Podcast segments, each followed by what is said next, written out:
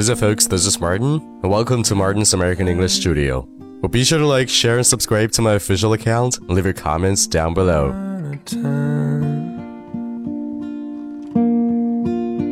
Dream a dream. Fight no fight. 你肯定知道 old 这个词是老的意思。那 flame f l a m e flame 是火焰的意思。 哎，那把这两个词给搭配起来，old flame，那意思却不是老的火焰，而是老相好的意思。那也就是指前任的意思。那你想两个人相爱的时候，是不是都激情似火呢？那肯定就是 flame 了呀，对不对？所以说，如果你想说前任这个词，除了有一个 e x x。你还可以说 old flame 这种很地道形象的表达，就不要再说什么 old love 之类的了。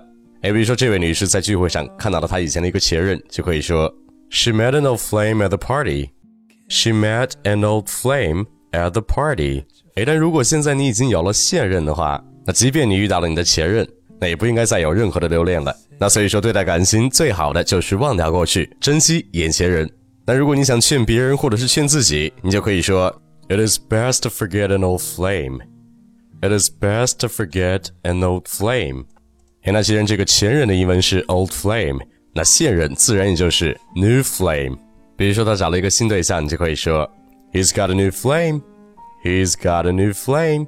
所以说，在英文里，不管是现任还是前任，你记住，他们都像火焰一般热烈就好了。所以说，前任就是 old flame，那现任也就是 new flame，赶紧用起来。那不管是现任还是前任，我相信你对英语的爱是一直不会变的。所以说，请你一定要来关注我的微信公众号“马丁柳美语工作室”，地道的美语表达和发音都在这里。诶，此外，也希望你能够多多分享我的内容，让更多喜欢美语的人学到最地道的美语。Alright, that's it. I'll talk to you in the next one. Peace.